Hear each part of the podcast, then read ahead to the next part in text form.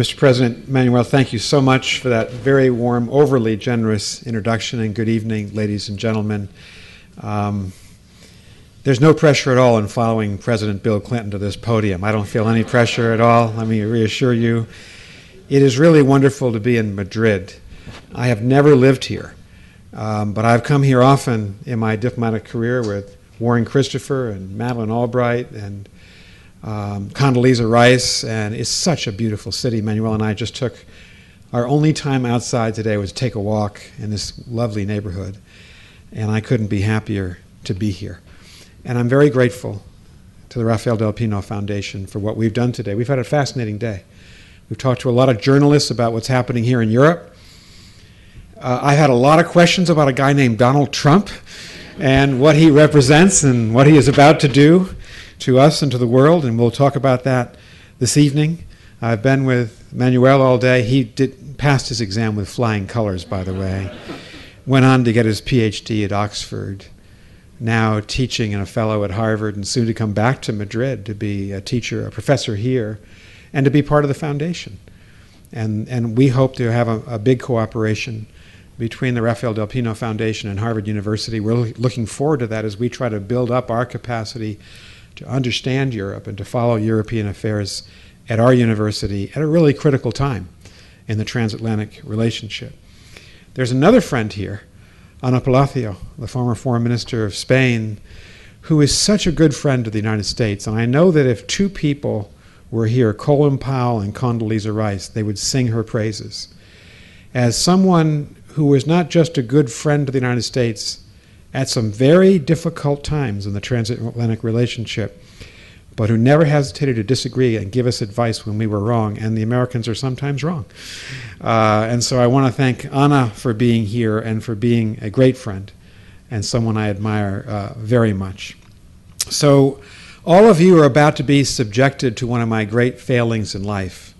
I do not speak Spanish.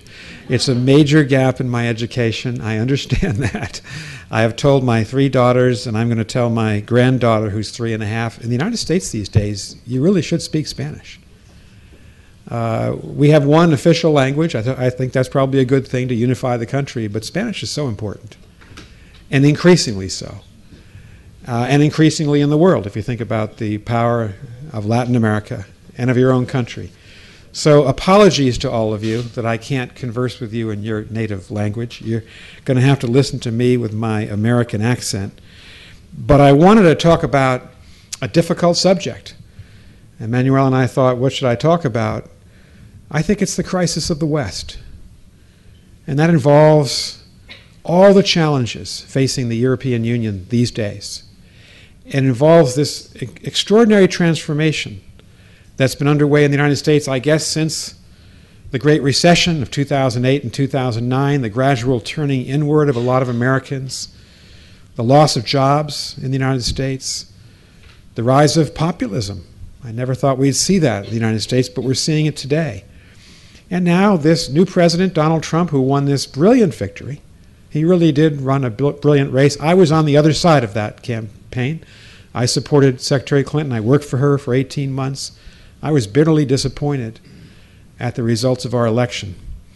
But I must say, Donald Trump found something in the American psyche, at least among many Americans, that was a winning formula for him. And this phrase is really quite remarkable. Make America Great Again spoke to a lot of Americans.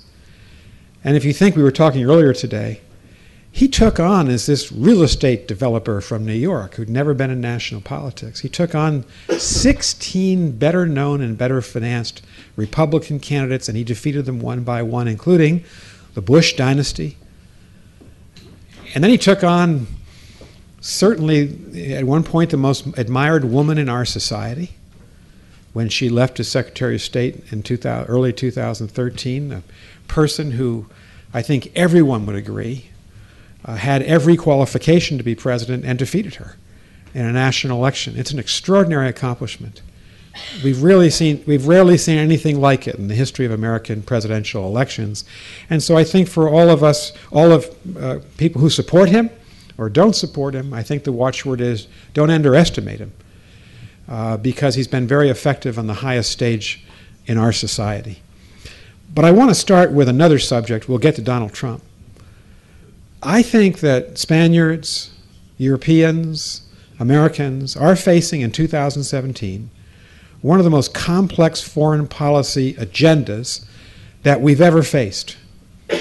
And I can't speak for you and your history and how you would place this time in the context of other times of challenge Spain's return to democracy, your civil war. I mean, you've had a tumultuous last 100 years. I think for Americans, we'd have to go back to Franklin Delano Roosevelt's last term, 1944 into 1945. He died April 12, 1945, just before the war ended here in Europe. You'd have to go that far back to find a time when Americans were so challenged. And I think if you look into the inbox of either the Spanish government or our government or what Angela Merkel's dealing with, or Xi Jinping or Narendra Modi in Delhi or the Brazilian leadership. I mean, look at the challenges we face. We have climate change. We have the imperative of organizing 195 nation states to battle a challenge that affects 7.5 billion people on Earth. And we've just taken baby steps to get from the Rio Earth Summit of 1992 to Copenhagen in 2009 to Paris in December 2015. Uh, that first agreement that barely begins to mitigate the problem, barely gets the United States and China and India, the big carbon emitters, to begin to cut back at some point in the future, especially in the case of the Chinese. And that's a transnational problem that affects everybody on Earth. And there's so many other issues like that that require not just regional cooperation between the United States and Europe, but global cooperation. Trafficking of women and children, which is a scourge on every continent, we all know that.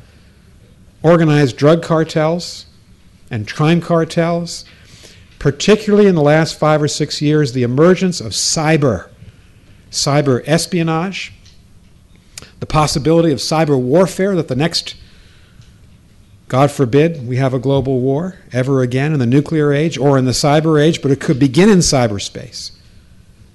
Or cybercrime, organized networks designed to steal our personal information, our banking information, our health information from our iPhones and our laptops for criminal gain. And think about pandemics and the possibility of world food shortages. We've reached a point in human history where we've really got to organize on a global scale on these transnational problems to be effective, to serve the public, to head off problems, to mitigate and lessen the severity of major problems, and to achieve human progress. And that means that we've had to bring Xi Jinping and the Chinese leadership into the ruling circle of the world over the last 10 or 15 years. The Chinese, the Indians, the Brazilians, the South Africans, the Nigerians, the Turks, the Saudis, have joined the antique powers of the G7 the European powers, Canada, the United States, Japan. And we've had to broaden that leadership circle into the G20. It's meeting today, the foreign ministers in Germany, because they've got to have this global consensus about how we approach the problems of the world. This is a forbidding time. Also, forbidding when you think about the fact that the nuclear genie has been unleashed. When a 31 year old with no prior employment or management experience owns a set of nuclear weapons in Pyongyang in North Korea, and none of our leaders have ever met him, and none of our leaders can truly determine whether he's rational or not as he fires off ballistic missiles and conducts nuclear tests and threatens South Korea and Japan.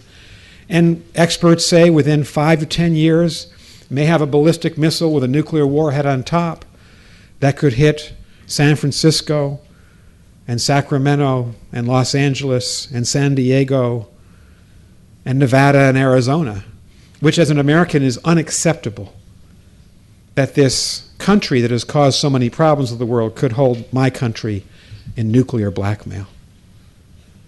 And then think about biological and chemical genies that have been unleashed we're at a time of human history where our global leadership has to be on the same sheet of music. They have to be working with each other, as Ana did when she was foreign minister of Spain, traveling constantly around the world to try to make a dent, some progress in these global issues. I'm not saying it's the most dangerous moment that Spaniards and Americans have lived. You went through your Civil War. We went through our Civil War. Both more difficult moments for both of our societies. But the sheer number of global problems that require us to be intelligent and to have foresight and to be able to organize each other and to be able to work across cultural and ideological boundaries, Chinese and Americans, Russians and Germans, South Africans and Nigerians. This is a difficult leadership job, not just for the present set of leaders, but I teach at a university for the young kids who are going to inherit this world from us in just a few years. So I want to start there. I think this is a hard time to be a global leader. It's a hard time to be a diplomat from Spain or the United States, but it's an important time. In fact, we've rarely seen such important time to get these issues right. The two parts of the world that have generally been the organizers of these efforts are Europe and North America. Because of our economic power over the last 100 to 150 years, because of the military power that we had, certainly from the Second World War to the end of the Cold War, because of the lead that we had in technology up until the recent past, because China under Deng Xiaoping had to really focus on China itself, building the country and lifting people out of poverty and regaining Macau and Hong Kong. And India has to deal with 600 million people living below the global poverty line. It's been the Americans and Europeans who, since 1945, have been the drivers of the agenda, the organizers of the conferences, the countries pushing international cooperation. I would credit Europe with being the global leader on climate change. As an American diplomat, and I remember when we were in the climate denial business. I remember that when the George W. Bush administration initially said we're not going to join Kyoto, and being an American diplomat in Greece at the time, and how difficult that was for Europeans who thought climate change was right up there at the top of their list to have the, at that point, greatest carbon emitter say, We're not interested in working with you.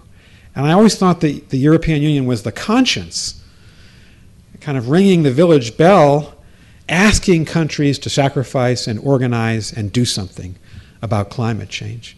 So Americans and Europeans have a very important place now and will in the future the European Union is the largest global economy. The United States, the largest aggregate global power, military, political, economic combined. We're going to have to have the foresight to recognize the major problems and then to help drive the world towards solutions. But I think we're in crisis. I think Europe is facing maybe the most difficult set of challenges you've faced since you began organizing the European coal and steel community just after the Second World War. I know we are in almost an existential crisis. We're having debates now about what kind of world power we should be, about whether even we should be a world power, as our president turns conventional wisdom upside down in Washington. And I wanted to say a word about both Europe and the United States, and then I promise I'm going to try to end with hope because I don't want to thoroughly depress you uh, at this gathering. And then we'll be happy to take your questions and listen to your ideas. A word about Europe. I served a lot of my career in Europe. I was a high school exchange student in Luxembourg. I was a university exchange student in France. Uh, I was an ambassador to Greece, ambassador to NATO. Lived a lot of my adult life in Europe. I know how far Europe has come from the ashes of the Second World War when most of the major economies of this continent were destroyed. 60 million dead worldwide, the majority of them on this continent. The United States with 50% of global GDP in 1950 because Europe was so shattered. And then the remarkable recovery of all of the, of all of the economies of this conflict and the emergence of countries from authoritarian past, like Germany and Spain, into fully democratic nations. I've always considered what's happened in Europe to be almost a miracle. to go from the, the populism of the 1930s to the disintegration of the Second World War, the catastrophe of the Second World War, to all the challenges in the post war era, to the glories of the European Union. 500 million people, center of justice in the world, the extraordinary standard of living, the social values that have unified Europeans, and now to see that under siege in 2017 by the rise of right wing populism. Geert Wilders, the most popular rated politician in the Netherlands, Marine Le Pen, who unfortunately was consulting at Trump Tower a couple of weeks ago with associates of Donald Trump, a serious candidate to get to the second round of the French presidential elections in April and May. Alternative for Deutschland, the number three party in Germany, rising fast the government of Viktor Orban, which I'd have to put in that group of populist parties, and Golden Dawn, the third ranking political party. It's a fascist party in Greece. Has Europe experienced anything like this since the 1920s and 1930s? And these three consequential elections that you shall have in the Netherlands, France, and Germany, three of your most important economies and countries, in 2017, this is going to be a consequential year that determines the fate and at least the momentum behind the ever closer union of the European Union. And to see this phenomenon of right wing populism coincide with the Putin challenge in Eastern Europe, the challenge of Putin carving countries up to the south and west of the Russian Federation, particularly his illegal annexation of Crimea, his division of Ukraine, his harassment of the Baltic states, his division of Georgia uh, almost eight and a half years ago. The populist challenge, the Putin challenge, the migrant challenge, which, from an outsider's perspective, you've seen two Europes. The West Europeans largely trying to accommodate this extraordinary exodus of people out of Syria and Libya and Iraq and Afghanistan, the East Europeans largely closing the doors, especially to Muslim refugees. To see that phenomenon divide the European Union itself and to challenge the ability of Brussels to form a cohesive policy on a great social, political, and economic challenge. And then on top of that, Brexit your second largest economy, your largest military, arguably the most globally oriented European country saying, We are leaving. Article 50, clock starts next month, two years and one month from today. Britain will probably be out seeking new relationships in the world. That's got to have, it's going to have a major impact on the health and future of the European Union. And as I still focus a lot on Greece, to read in the FT this morning that another Greek debt crisis is coming this summer.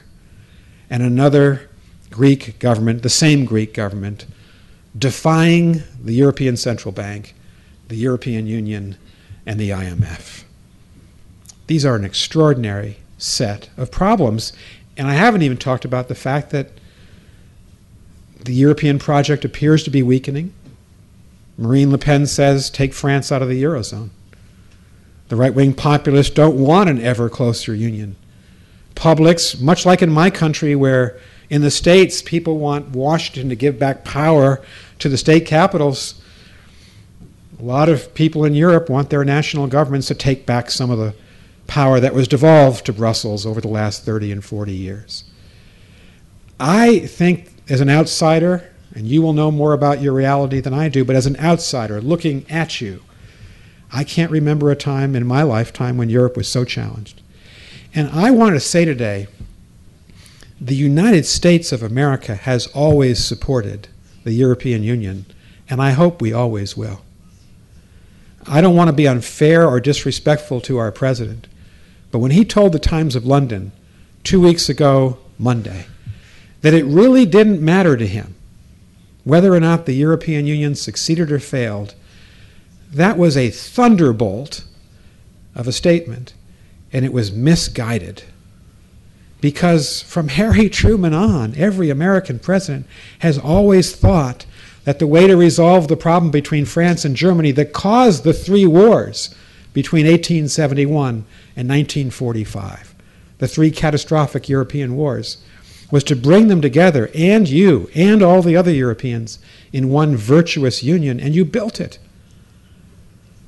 When I started teaching at Harvard eight years ago, when I left the State Department, I used to tell my students the greatest story of our time, there are two great stories the information and technological revolution that we all know, and the European Union are the two great stories of the second half of the 20th century. It is a glorious, democratic, peaceful, virtuous union. And I really hope that Donald Trump is going to bring himself to say and mean that we support the European Union and the European project. Why would we support populism? Why would we support forces who want to take countries out of the European Union, as Donald Trump did the morning after the Brexit vote? If you look at the public opinion polls, if you survey members of Congress, if you ask anyone who's ever held the offices that Ana has held, Secretary of State in our country, Secretary of the Treasury, Secretary of Defense, not a single one of them, in my judgment, in the Republican and Democratic Party would say that we should not support the European Union. So I hope Europeans feel that we're with you. But we're at, arrived at a time when it's not clear whether we are with you. When the first visitor to Trump Tower after the election on November 8th was Nigel Farage, when the president elect tweeted out to the British government, why don't you appoint him to be ambassador to the United States when Marine Le Pen did make it to Trump Tower? When we know that in the White House today there is there's a battle for the future of the administration, and one faction is ultra nationalist and seems to think it's a good thing for countries to leave the European Union. I think it's a disaster for countries to leave the European Union. Because I think the EU is the guarantor of stability in Europe, economic and political stability and peace in Europe. When Germany was unified, we all remember that. When the Cold War ended, Mitterrand and Kohl and Thatcher and our president, our great president, George H.W. Bush, said, they said Europe is whole, free, and at peace. Everything Europe had not been for hundreds of years. So I just wanted to come here tonight to say, we believe in you. We believe in the European project. We want you to succeed. But I do think that Europe is in crisis. And I think the United States is in crisis. How can we not be in crisis? When, as the leading economic, military, and political power in the world, we're now having a national debate about whether NATO is obsolete or worth continuing. I always felt as a diplomat, and I work for both parties as all of my brethren in the Foreign Service do, and we're apolitical, that the great power advantage that we had over the Russians and Chinese is that we had allies in the world, and they didn't. And it's a very meaningful, meaningful thing to have allies. It, from a purely self interested point of view, it expands your power base, it makes you stronger. But I found out on 9 11 just how important the NATO alliance was to the United States. I was a very new, 11, 12 day old new American ambassador to NATO on 9 11, watching from Brussels as the Twin Towers crashed and burned and Pentagon was attacked and 3,000 people died, trying to communicate with Washington. But the White House and the State Department had been evacuated. And the Canadian ambassador called me. He was the dean of our diplomatic corps at NATO, the longest serving ambassador, David Wright. And he said, Have you thought about invoking Article 5? And you all, I think, know what Article 5 is of our treaty.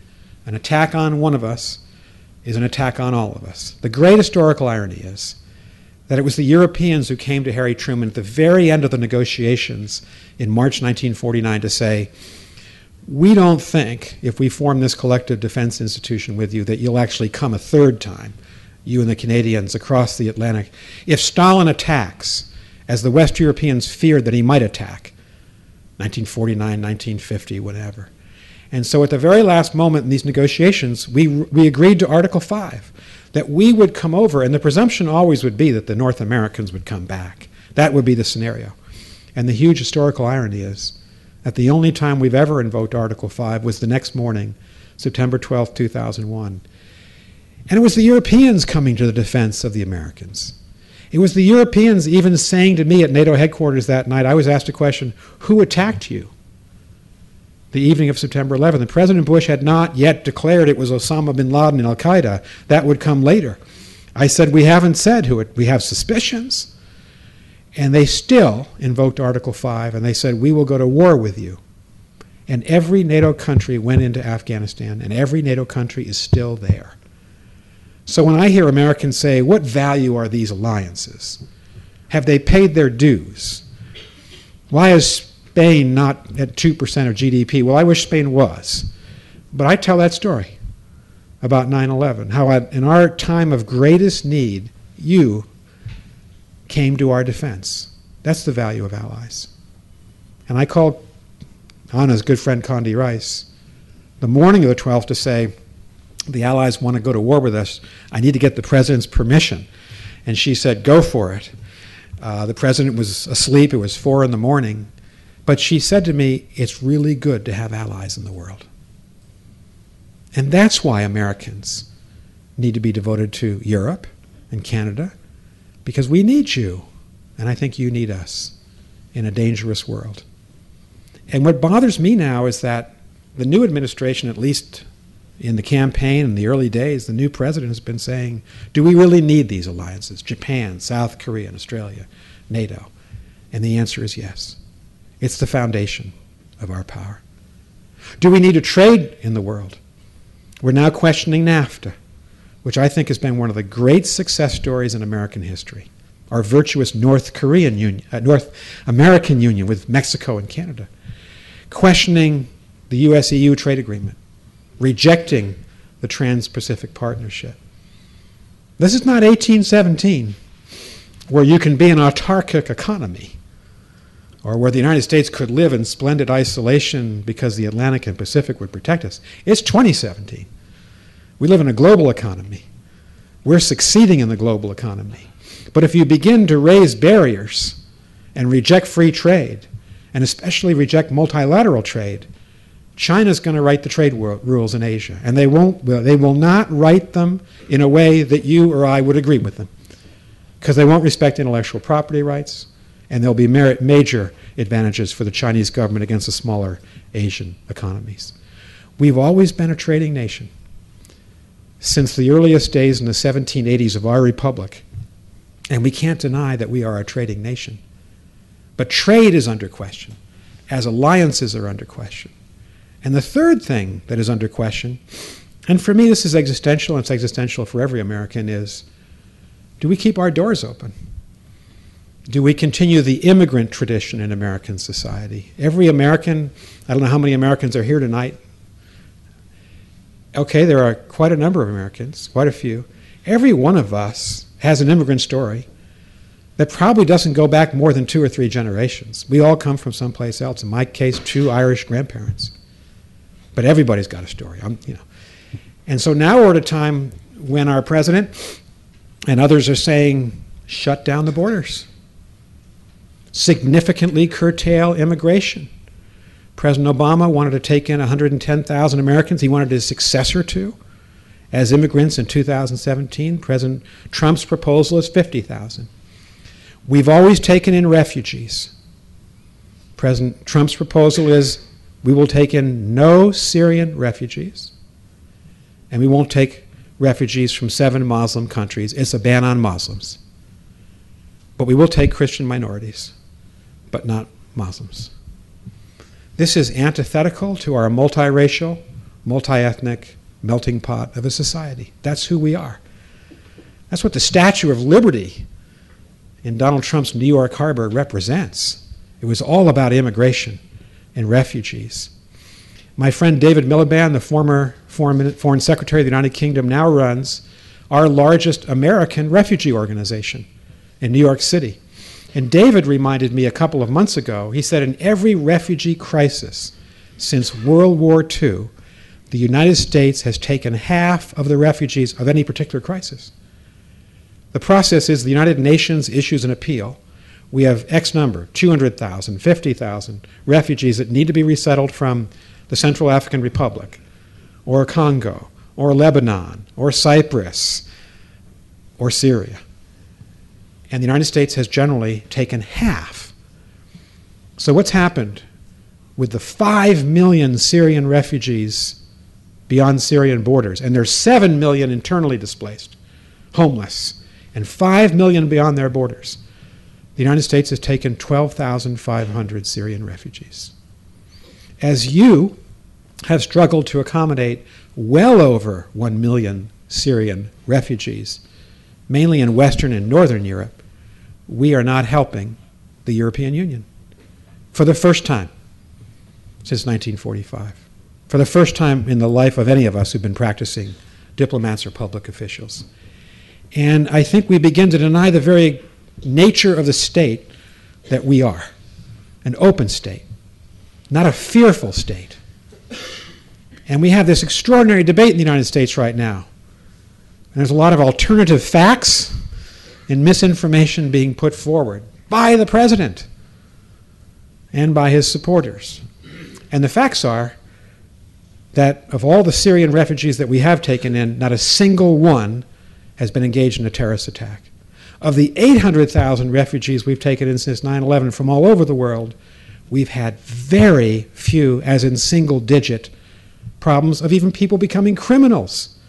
People don't come to the United States because they want to take, they want to become lawless. They want to come to become citizens, to escape some horrible reality, some war, some famine. We find that our refugees are our best citizens and sometimes the most patriotic citizens because they choose to be citizens. They're not just born as citizens. So, this is a remarkable debate. When you begin to debate should we have allies? Should we trade? And should we close down the borders of the country to the least fortunate, to the people who really need us? I think it's shameful, the debate we're having now. And it's almost as if I don't recognize the country that we live in. I told Manuel earlier today in our election, we had Bernie Sanders run from the left to say America's failing.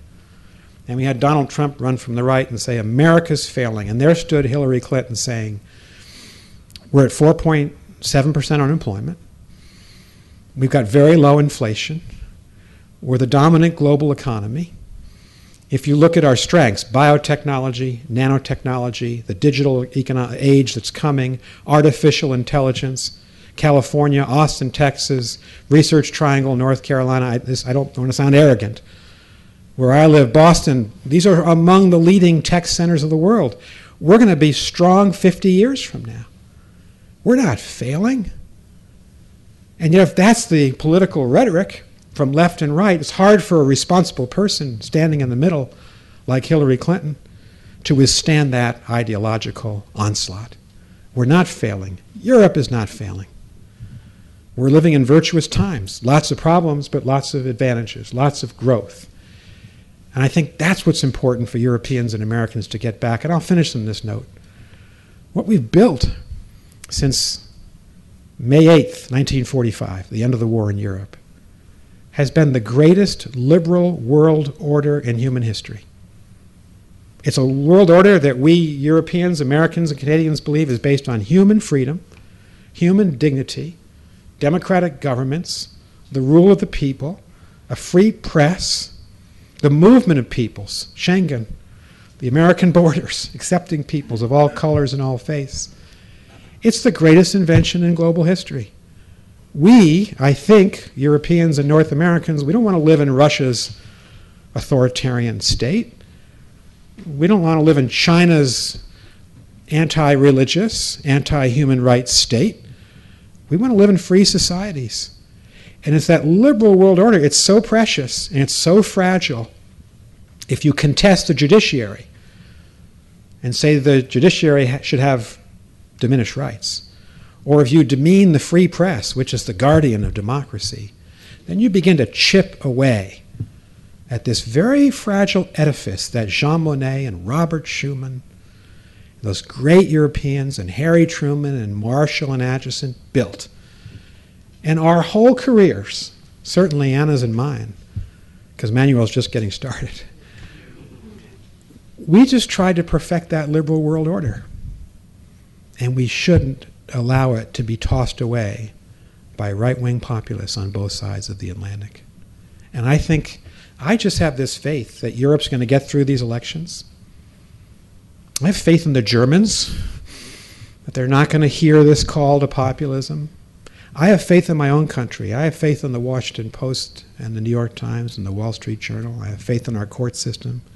I have faith in our Republican senators who are standing up to say that we should not be best friends with Vladimir Putin. I have faith that we're going to get through this, but it is a trying time. So it's a time for transatlantic unity. And one of the things that we've been talking to the Rafael Del Pino Foundation today is that the foundation and Harvard should be working together. That we should return the study of Europe to the center of the American Academy. What's happened in our universities is the research money on Europe has all gone away because Europe was perfect in the 1980s and 90s into this century. And now we study China, and this is good, and India, and Latin America, other parts of the world. We're trying to rebuild a transatlantic center at Harvard. We're trying to rebuild the. We have no one teaching at the Kennedy School in Europe right now, not a single tenured professor. So we've been talking today how do we work on both sides of the Atlantic to deepen the understanding of what Europe is going through in the United States? And I think you might need American centers at your universities as we work through these problems. I'm actually hopeful about the future. I think our two parts of the world are actually successful if we resist these siren calls from both left and right. Thank you very much.